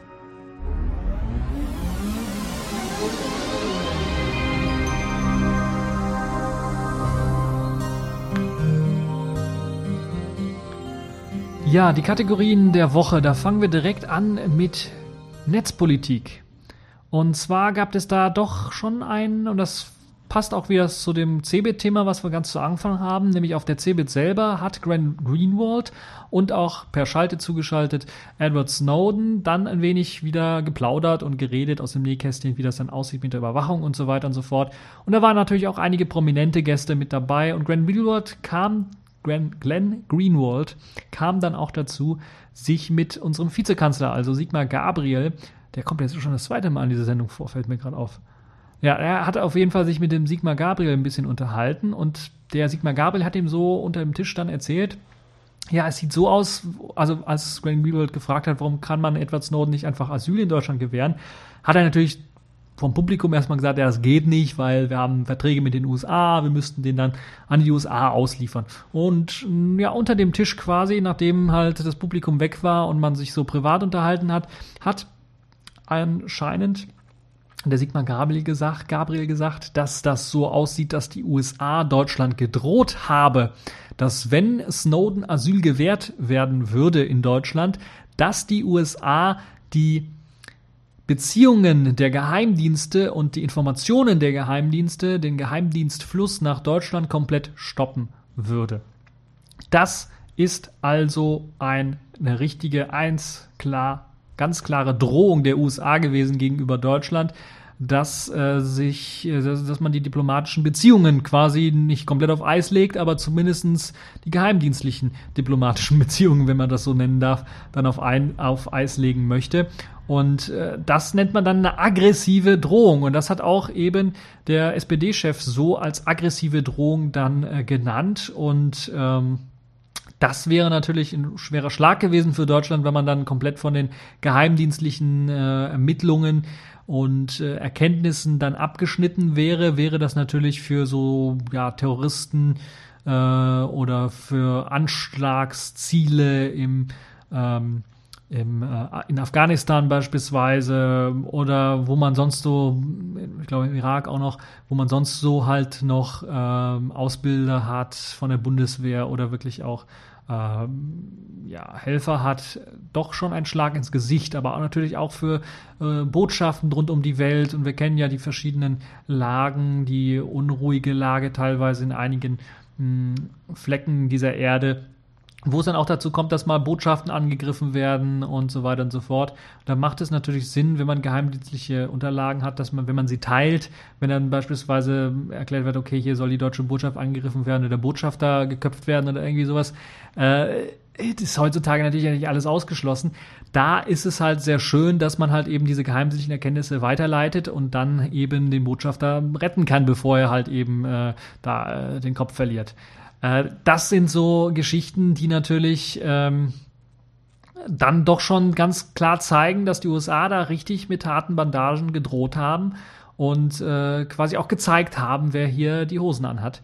Und äh, das ja nicht nur dadurch nochmal in Beweis gestellt haben, sondern natürlich, wenn ich darüber überlege, und ich habe ja auch Citizen vorgesehen, diesen sehr spannenden Film, da ging es ja auch nochmal darum, wie man dem Hugo Morales, glaube ich, so hieß er, der, ach, der Staatschef von Bolivien, ich bin mir nicht mehr sicher, wie man den gezwungen hat, auf jeden Fall äh, sein Flugzeug zum Landen zu bringen, als er aus Moskau dann äh, zurück in sein Heimatland geflogen ist und äh, man dem halt irgendwie auf einmal keine, keine Flugerlaubnis mehr hier in Europa gegeben hat, die verschiedenen Länder. Da hat die USA auch ganz klar ihre Muskeln spielen lassen und auch wieder mal gezeigt, wer diese Länder eigentlich in Wirklichkeit regiert und das ist schon ein sehr, sehr krasses Ding, weil da kann ich mir auch vorstellen, dass die USA dann wirklich wieder auch ein Druckmittel gehabt haben muss, um halt eben auch so Länder wie Frankreich, die ja eigentlich eher USA skeptisch sind und sich versuchen auch so als Großmacht immer zu präsentieren, ähm, dann äh, hat man doch schon wohl einiges in der Hinterhand gehabt und auch einiges gedroht, damit so etwas überhaupt möglich ist. Und in dem Fall jetzt in Deutschland sieht man das ganz deutlich. Da hat sogar der Vizekanzler gesagt, die USA haben uns gedroht, wenn wir Snowden Asyl gewähren, dann gibt es halt eben äh, diese, äh, den geheimdienstlichen Stopp an Informationen. Und das ist natürlich so nicht akzeptabel. Und es ist, glaube ich, auch kein richtiges politisches Mittel, wenn wir uns mal überlegen, äh, wie die USA dann da vorgehen. Und das zeigt auch nochmal, dass man hier wirklich empört sein müsste darüber, weil äh, im Grunde genommen natürlich dann auch unsere Regierung versagt hat. Weil selbst wenn es ein Freund, befreundeter Staat ist wie die USA, äh, kann man sich doch nicht durch Drohungen einschüchtern lassen oder sollte man sich nicht durch Drohungen einschüchtern lassen, gerade wenn es um ähm, ums Recht geht und Recht und Gesetz geht. Und da sollte man dann doch standhaft sein. Und ja, das ist leider in unserer Regierung nicht mehr so der Fall gegeben, auch schon seit Jahren nicht mehr gegeben. Also äh, da kann man eigentlich nur von enttäuscht sein. Und äh, hoffentlich wird diese Enttäuschung dazu führen, dass wir uns eine andere Regierung dann zusammen basteln, eine andere Regierung zusammen wählen. So hoffe ich zumindestens. Ja, das Bundeswirtschaftsministerium hat natürlich dann kurz danach auf eine Anfrage beantwortet, dass äh, die ähm, äh, dass Sigmar Gabriel in der öffentlichen Anstalt, Veranstaltung am 15. März, wo das ja stattgefunden hat, wo er das angeblich gesagt hat, äh, lediglich darauf hingewiesen hat, dass es keine juristische Grundlage dafür gäbe, Edward Snowden hierzulande Asyl zu gewährleisten. Weitere Ende, äh, Äußerungen von äh, Gabriel äh, in persönlichen Gesprächen und so weiter und so fort, äh, da äußert man sich nicht zu. Aber das heißt auch im Grunde genommen, man hat auch nicht gesagt, okay, er hat sich komplett, man hat sich nicht komplett davon distanziert oder gesagt, dass der Greenwald hier lügt, sondern man äußert sich nicht dazu. Das heißt im Grunde genommen äh, auch eine indirekte Bestätigung dazu, dass äh, Glenn Green, Greenwald hier wirklich dann auch äh, die Wahrheit gesagt bekommen hat von äh, von äh, Herrn Gabriel. Und das ist dann doch schon ein starkes Stück. Und da müsste man eigentlich ein bisschen was mehr diskutieren drüber. Ich fand das so ein bisschen schade, dass das nur was im Zuge des NSA-Skandals dann doch schon sehr, sehr interessant ist, auch für den NSA-Untersuchungsausschuss, wenn sowas der Vizekanzler sagt, weil ich bin mir relativ sicher, dass der NSA-Untersuchungsausschuss das nicht wusste. Und das wird natürlich dann wieder ein komplett neues Licht auf die ganze Geschichte. Und äh, ja, dass das bisher nur von Heise aufgegriffen worden ist, fand ich so ein bisschen schade. Jetzt zum Ende der Woche hin äh, ist es dann doch noch geschafft worden, dass auch ein paar größere äh, Medienanstalten dann mal darüber berichtet haben, weil das halte ich dann doch schon für einen großen Knüller, weil das ganz deutlich zeigt, dass wir hier, dass die, erstens die USA auch nochmal das zweite Mal ganz deutlich zeigt, dass die USA bereit ist, auch befreundete Staaten zu erpressen. Und zum anderen natürlich auch zeigt, dass wir in äh, Sachen Verhandlungspositionen mit den USA ganz klar die schwächere Verhandlungsbasis haben. Wir sind also, selbst wenn immer davon geredet wird, wir be begegnen uns auf Augenhöhe und so weiter und so fort, äh, ist das eigentlich nur für die Presse, für die Medien, für, um das Volk ruhig zu halten. In Wirklichkeit sieht so aus, USA sitzt ganz oben und dirigiert und äh, leitet das Ganze weiter unten. Auch wenn unten äh, man äh, dann vermutet, doch eigenständig zu sein, ist man das im Grunde genommen nicht. Zumindest zeigen solche Drohungen ganz deutlich, äh, dass die USA zum einen natürlich ganz genau weiß, wenn sie so eine Drohung ausspricht, dass die Regierung, unsere Bundesregierung, nicht die Eier in der Hose hat, zu sagen, okay, wir gewährleisten ihm jetzt trotzdem Asyl und ihr könnt eure Drohungen ruhig wahr machen, aber wir wollen unser Gesetz und Recht durchsetzen. Zum anderen ist es natürlich auch so, dass die USA ganz klar damit spielt und ganz genau weiß, was sie machen. Also die sind halt da nicht äh, äh, blöd. Sie wissen, dass sie als Großmacht auf der Welt angesehen werden und äh, quasi äh, sie nutzen das aus. Jetzt kann man das für falsch oder für richtig halten. Ich halte das nicht im Großen für falsch, weil das eigentlich jeder, der viel Macht hat, nutzt die Macht auch irgendwann mal aus. Das ist äh, ganz deutlich und ganz klar. Ähm, wir sind halt, die USA ist halt kein Superheld, der seine Macht nur verantwortungsbewusst einsetzt, sondern halt eben auch leider einfach mal ausnutzt. Und das muss uns eigentlich klar sein. Und ähm, dadurch, das Einzige, ich bin wirklich enttäuscht von unserer Regierung, dass sie dann nicht die Eier in der Hose gehabt hat. Ja, bei der Merkel ist das schwer, aber das, äh, also dass man da allgemein keine, äh, den Mut gehabt hat, und dann zu sagen, jetzt, wenn ihr uns sogar noch droht, jetzt erst recht werden wir den Snowden einladen, äh, das könnte man natürlich darin noch verstehen, den USA einen von Latz zu knallen, aber das ist, glaube ich, aus meiner Sicht zumindest die gerechtfertigte Lösung dafür, dass die USA einen einfach so direkt und aggressiv drohen. Ja, ihr könnt natürlich euren Senf dazu abgeben, was ihr dazu meint und was ihr darüber haltet. Und da bin ich echt mal gespannt. Ähm, was ihr äh, denn äh, alles schreibt unter dem Artikel. Ganz einfach posten und dann schauen wir mal weiter. Ja, kommen wir zu einer weiteren Kategorie der Woche, Sailfish der Woche. Dort gab es einen sehr interessanten Blogpost, der so ein bisschen beschrieben hat, wie der Weg jetzt von äh, dem äh, Sailfish-Themen vom Prototypen zur Demo-Version auf dem MWC, jetzt konkret des äh, Yola-Tablets, gegangen ist und was man so in Zukunft noch erwarten kann.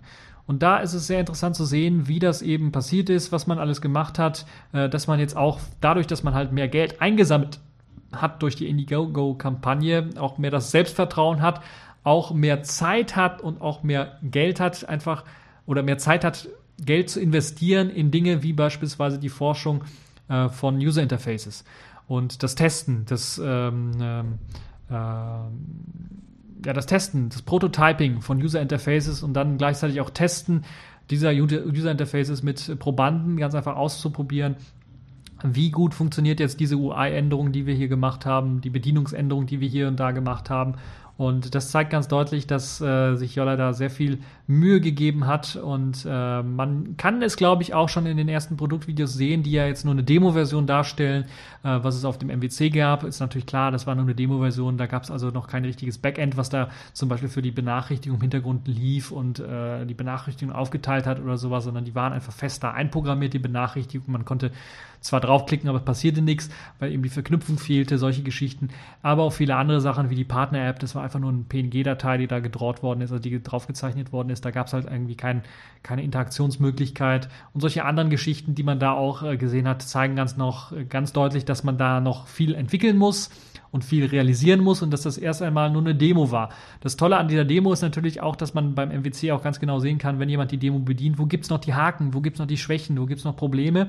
Und natürlich das Tolle an dieser Demo ist, das ist ja eine der vollständigeren Demos, wenn wir uns mal, äh, ich habe jetzt keinen anderen Prototypen gesehen, aber ich habe ja auch schon mal Prototypen entwickelt und auch Usability-Testing gemacht. Das sieht halt so aus, dass man von einem ganz einfachen Prototypen anfängt und das immer weiter höher baut und jetzt diese Demo-Version auf dem MWC natürlich dann quasi der Höhepunkt eines Prototypens ist, so, sagen wir mal, der finale Prototyp quasi ist oder der, der am nächsten an dem finalen Produkt dran ist und dann auch nochmal zeigt, dass das durch verschiedene Iterationen auch durchgegangen ist. Das sieht man auch ganz deutlich anhand dieser Bedieneroberfläche, dass man da sehr viel gelernt hat. Nicht nur eben von den Prototypen, die man dort entwickelt hat, sondern, und das ist das Tolle, auch vom Yollaphone selbst und der Bedienung dort. Denn beispielsweise solche Änderungen wie, dass es äh, auf den aktiven Covern dann nicht mehr ein Swipe gibt von links nach rechts äh, oder von, von von links oder von rechts, um verschiedene Aktionen, um diese Quick-Aktionen auszuführen, ist natürlich auch dem geschuldet, dass einige Leute, die das Yolla das erste Mal, das Yolla Phone in der Hand hatte, hatten diese Icons dort gesehen haben unter den Active Covern und dann einfach versucht haben, drauf zu klicken. Und dieses Bedienkonzept, also dass viele Leute das einfach mal versucht haben und dass sie das mit dem Swipen dort nicht realisiert haben, zeigt ganz deutlich, dass ähm, man da was ändern muss. Und das hat Jolla dann auch gemacht, dass die Knöpfe jetzt drückbar sind. Das hat in der Community für Verärgerung gesorgt, aber es ist einfach eine Anpassung, die notwendig ist, um das Ding massentauglich zu machen, um es zugänglicher zu machen für die Allgemeinheit. Zum anderen gibt es natürlich noch eine andere Begründung, beispielsweise, dass man ja jetzt in dem neuen Homescreen von links und nach rechts auch ganz normal swipen kann. Das gab es ja vorher nicht und dass man das nicht kollidieren lassen möchte mit eben einem Swipe auf dem Active Cover und deshalb möchte man äh, dort natürlich eine andere Bedienoption schaffen.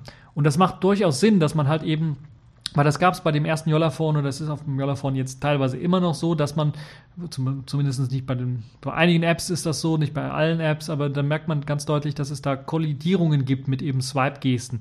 Beispielsweise in einer Liste hoch und runter scrollen und gleichzeitig das Menü, das, das, das, das ganz normale Pulldown-Menü aufrufen, solche Geschichten.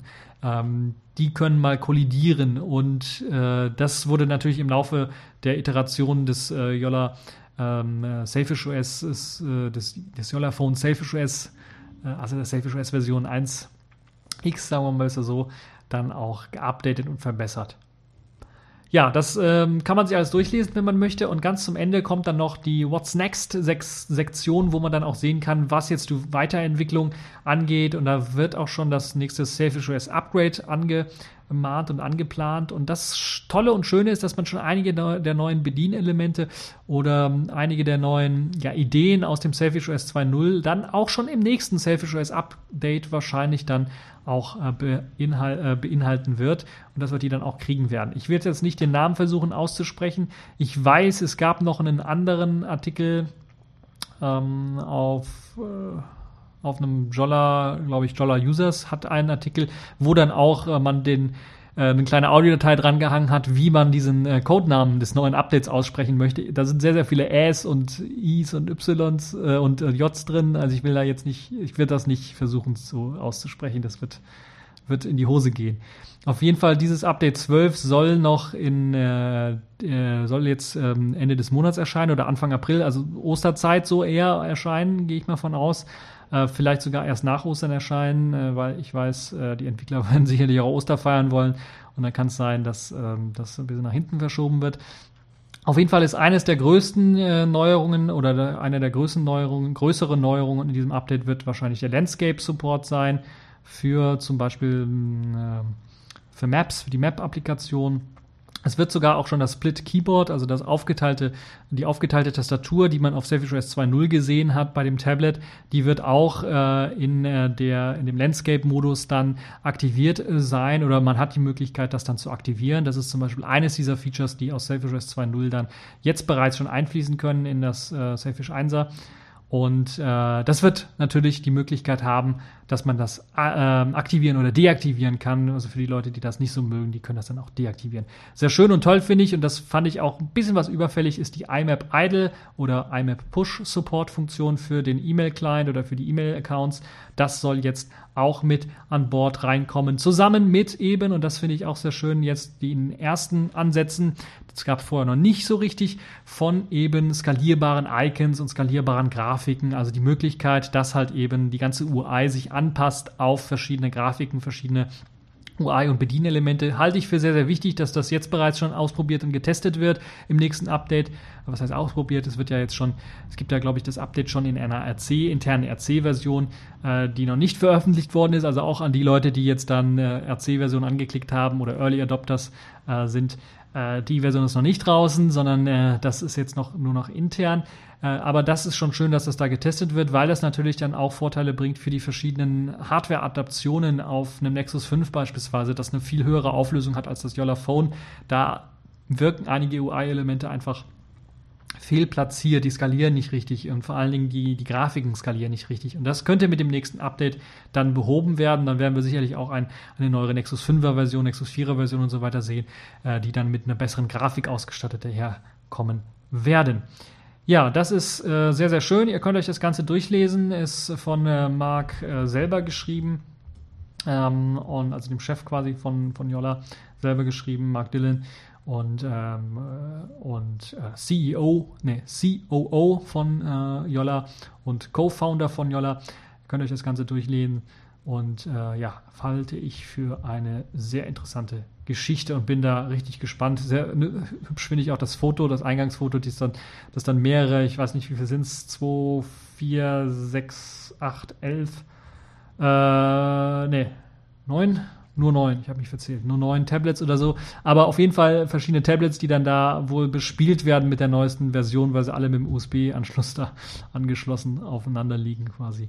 Naja, sehr schöne Sache, wie ich finde. Jetzt fehlt mir so ein bisschen die Stimme, aber Egal, wir wollen noch das letzte Thema machen, nämlich die Distro der Woche. Auch wieder was ein bisschen in eigener Sache, denn ich hab's released.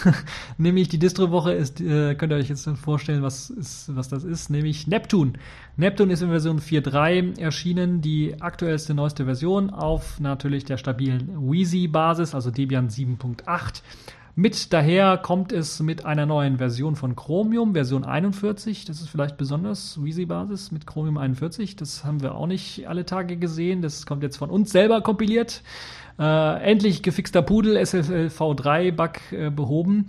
Der ist in der offiziellen Chromium 37er Version bei Wheezy noch nicht behoben. VLC ist in der Version äh, 2.2 enthalten, also auch eine sehr aktuelle Version wo ihr dann äh, auch H265 ohne Probleme abspielen könnt, ein bisschen was weniger Probleme habt mit, mit, mit äh, Synchronisation, Audio und Pause und verschiedenen Effekten und so weiter und so fort. VLC 2.2 ist ja vor ein paar Wochen schon erschienen, da habe hab ich euch, glaube ich, auch die Features vorgestellt, die es dort gab. LibreOffice in Version 4.3.3, also eine gebugfixte Version. iStuff hat den Versionssprung auf 31.5 geschafft und es gibt natürlich noch viele Sachen mehr. Natürlich die ganzen Security-Updates, die jetzt im Laufe äh, der verschiedenen Monate nach Neptune 4.2 einfach eingeflossen sind. Eine neue X-Server-Version mit einem XKB-Fix. Die äh, Flash-Plugins wurden aktualisiert. Ähm, das OpenJDK wurde aktualisiert. MySQL, Curl, OpenSSL, CUPS, Samba und auch libc 6 wurden aktualisiert. Es gibt aber vor allen Dingen auch die bessere Unterstützung für Codex in KDN Live. Dort gibt es halt eben die neue Meld-Version 0912, die nicht nur mehr Stabilität bietet, sondern auch besseren Codex-Support, eine bessere Autoerkennung für Codex. Ähm, libFAC wird jetzt auch wieder unterstützt. Das ist ähm, zwischenzeitlich mal rausgeflogen und äh, da gab es halt nur noch den internen AAC-Encoder, der so ein bisschen schlechtere Qualität lieferte. Das ist jetzt äh, wieder Geschichte. libFAC ist mit dabei. Es gibt einen Fix für die Lokalisierung der Effekte in KDE in Live. Da sind wir, glaube ich, auch eine der einzigen, die das in der aktuellen stabilen Version von KDE in Live 0910 dann auch bieten äh, weil das irgendwie upstream auch kaputt gegangen ist. Da hat einfach einer mal die Übersetzungen gelöscht und dann waren sie mal weg. Ähm, das Problem ist also nicht mehr dort. Der Kernel 3.16.3 ist wieder mit enthalten, aber in einer aktualisierten Fassung, das heißt mit Fixes für ButterFS und für Nouveau ausgestattet und einigen Security Fixes hier und da. Und ebenfalls mit besserem ButterFS-Support ist dann jetzt auch äh, Group 202 in der Beta 2 enthalten. Das soll vor allen Dingen das, äh, die Boot-Probleme, die einige berichtet haben, wo eben das RootFS nicht gefunden worden ist, äh, beheben, wenn man eben ButterFS einsetzt als ähm, Root-Dateisystem sollte eben Group 202 Beta 2 das Problem beheben. Ebenfalls gelöst wurde auch ein Problem im Persistent Creator, also für die Leute, die das Live-System eher benutzen mit Persistenz, der Persistent Creator hatte die Angewohnheit, wenn man äh, keine deutsche Lokalisierung ausgewählt hat, sondern irgendwas anderes ausgewählt hat, dass er beim Erstellen des äh, Persistenz-Images dann äh, bei der Formatierung nicht immer funktioniert hat. Das Problem ist jetzt behoben und äh, da solltet ihr also kein Problem mehr haben, auch ein persistentes Image zu erzeugen, wenn ihr jetzt mal nicht die deutsche äh, Lokalisierung laufen habt, sondern die englische Version beispielsweise. Ja, es gibt auch besseren Support für neuere Smartphones und Media Player dank MTP. Also MTP, libMTP wurde aktualisiert durch Version 1.1.8. Das ermöglicht beispielsweise ohne Probleme mein Yolla-Phone anzuschließen. Das haben wir ja vorher auch schon, aber jetzt gibt es ja wieder eine neue ID im Yolla-Phone. Ähm, seit etlichen Updates oder sowas, die wird jetzt auch ordentlich unterstützt. Äh, äh das ermöglicht auch neuere Smartphones anzuschließen. Das äh, Galaxy S6, was gerade rausgekommen ist, beispielsweise äh, Nexus 6 beispielsweise. Äh, oder auch das äh, Samsung Z1, was ich ja mal äh, äh, mehrmals angesprochen habe, auch. Das wird auch ohne Probleme dann erkannt und kann dann auch äh, beschrieben und genutzt werden. Ja, Neptune 4.3 steht, wie gesagt, allen Benutzern, äh, die das nutzen wollen, zum Download zur Verfügung oder den bis, bisherigen Neptune 4.2 Nutzern dann natürlich auch als Update zur Verfügung. Die können ganz normal ein Update über den Paketmanager fahren oder die Aktualisierungstools, die sie so kennen. Ansonsten wie gesagt, eine gute, stabile Basis, Wheezy-Basis. Wir bleiben auch länger bei dieser Wheezy-Basis noch. Es wird keinen Umstieg auf Jesse geben, nicht so schnell zumindestens, äh, weil eben der größte Umstieg dann sein wird, nicht nur Jesse-Basis, sondern dann auch eben Plasma 5. Und das braucht halt noch einige Monate, bis das ausgereift ist. Und es braucht auch einige Monate, bis wir eben so weit sind, das komplett paketiert zu haben oder den Überblick äh, darüber geschafft haben, was überhaupt alles paketiert werden muss und wie gut jetzt das Ganze dann auch funktioniert. Ich rechne also damit, dass wir vielleicht Ende des Jahres dann eine Plasma 5 Version haben und dass dann natürlich die Neptune 4 Basis weiterhin unterstützt wird. Wir werden also weiterhin die Wheezy Basis updaten und unterstützen, so dass ihr weiter dann natürlich reguläre Updates bekommt Rolling Release Updates dann einfach bekommt. Kein Bleeding Edge, aber Rolling Release, sodass ihr eine stabile, ein stabiles, gutes Neptune-System habt, was ihr dann weiter benutzen könnt. Also Neptune 4.3 zum Download bereit. Äh, probiert es einfach mal aus und berichtet uns oder mir dann die Erfahrungen mit eben dieser Neptune-Version. Falls ihr UEFI-Benutzer seid, kann ich euch nur warnen. Äh, das mache ich immer bei jeder Linux-Distro im Grunde genommen benutzt doch lieber den CSM, den Kompatibilitäts, den BIOS-Kompatibilitätsmodus, anstatt äh, die UEFI-Installation. Ähm, die sollte zwar funktionieren, aber ihr solltet euch die Hinweise da ein bisschen durchlesen. Ähm, Secure Boot wird nicht unterstützt. So, das dazu. Und dann sind wir eigentlich auch schon durch für diese TechView Podcast Folge. Ich hoffe, sie hat euch gefallen, ihr hattet Spaß dran und wir hatten ja einige interessante Themen in dieser Woche wieder mal. Und äh, mich würde es freuen, wenn ihr nächste Woche wieder reinschaltet. Das war's für diese Folge und bis zur nächsten Folge.